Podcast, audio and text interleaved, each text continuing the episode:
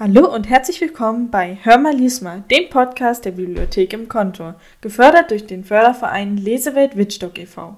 Heute habe ich wieder Frau George Ahn bei mir zu Gast. Welches Buch stellen Sie uns denn heute vor?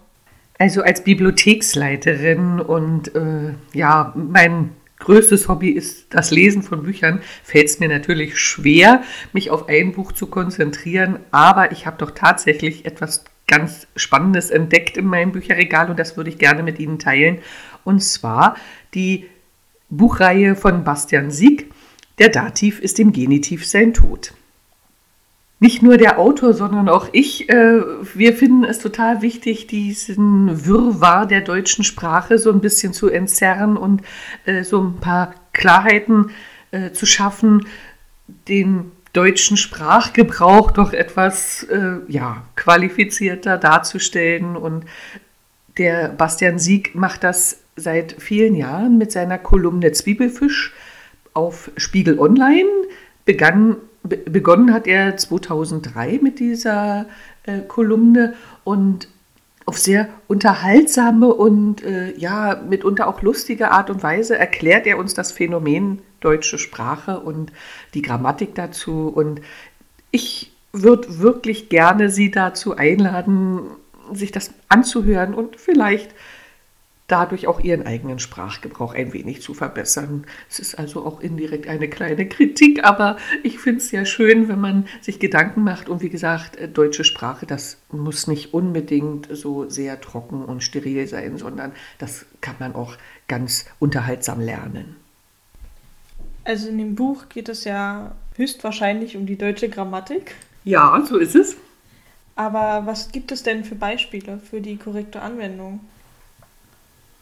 Ja, da hat sich so manches eingeschlichen. Zum Beispiel äh, bei dem Apostrophen, die Verwendung von Apostrophen oder auch die Verwendung von Bindestrichen. Äh, da gibt es eigentlich konkrete Anwendungsbeispiele in der deutschen Sprache im Duden nachzuschlagen, aber eben auch hier unterhaltsam nachzulesen.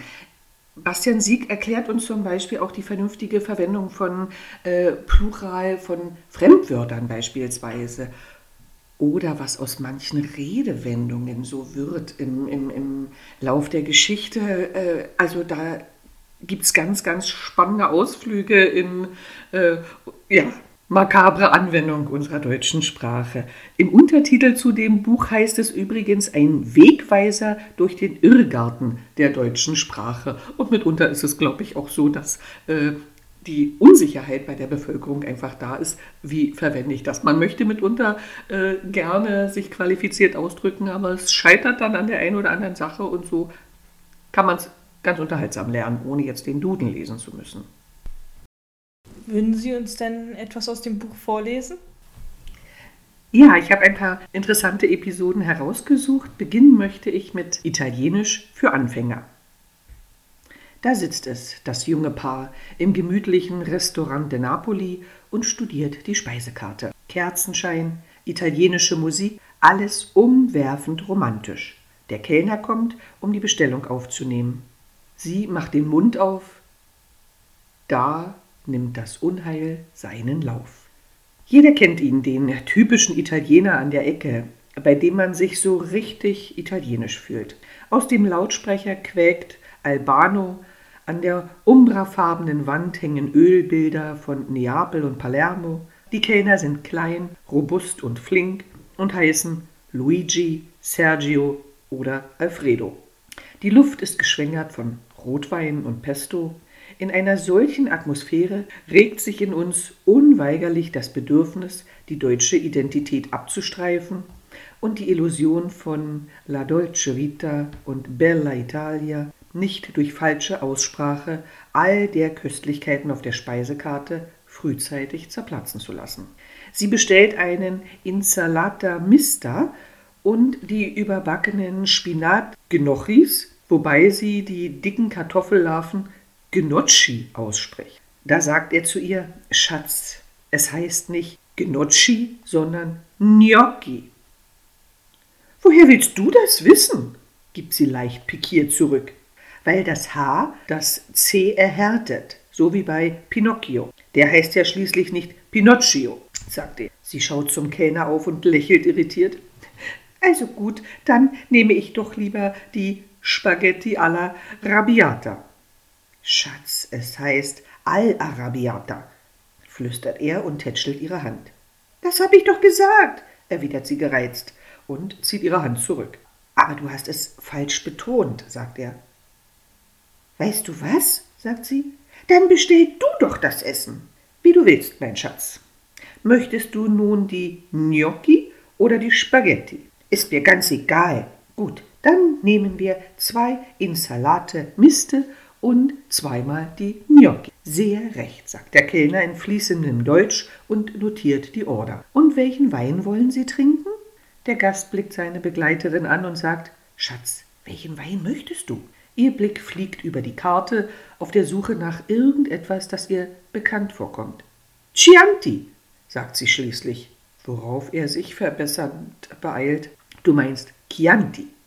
Während des Essens ist die Stimmung so lala. Aus lauter Angst, etwas Falsches zu sagen, lenkt sie das Gespräch freiwillig auf Themen wie Tennis, Fernsehen und sogar Politik. Beim Nachtisch kommt es dann zur Katastrophe. Als der Kellner fragt, ob sie noch einen Kaffee wünschen, sagt sie zu ihrem Liebsten Ach ja, einen Espresso können wir noch trinken, nicht wahr? Er nickt, worauf sie zum Kellner sagt Also zwei Espresso bitte. Da sagt er zu ihr Schatz, es heißt Espressi. Ein Espresso, zwei Espressi.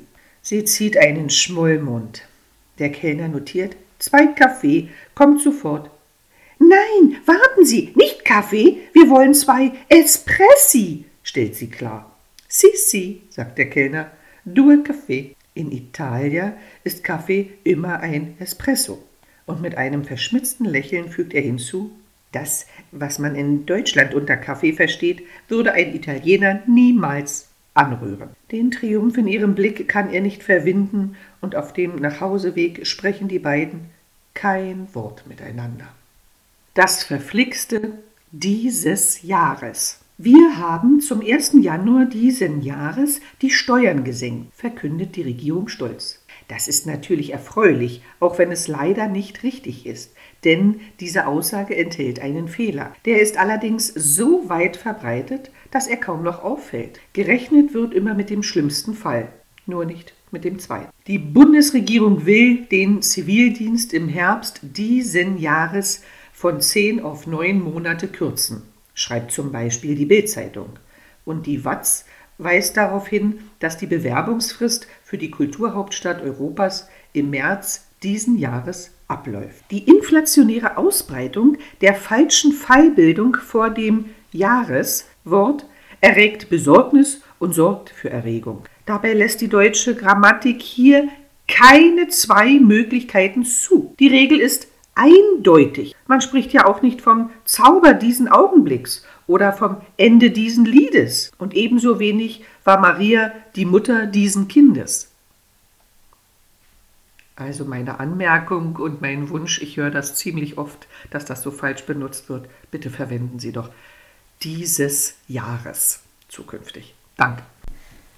Danke, dass Sie heute wieder beim Podcast dabei gewesen waren und auch wieder was Schönes vorgelesen haben. Und damit stelle ich jetzt die letzte Frage. Wollen Sie uns das Zitat zum Schluss vorlesen? Sehr gern. Lesen ist wahrscheinlich die netteste Art, seine Nase in die Angelegenheiten anderer Leute zu stecken. Das war's denn wieder heute bei Hör mal, lies mal. Tschüss und bis zum nächsten Mal.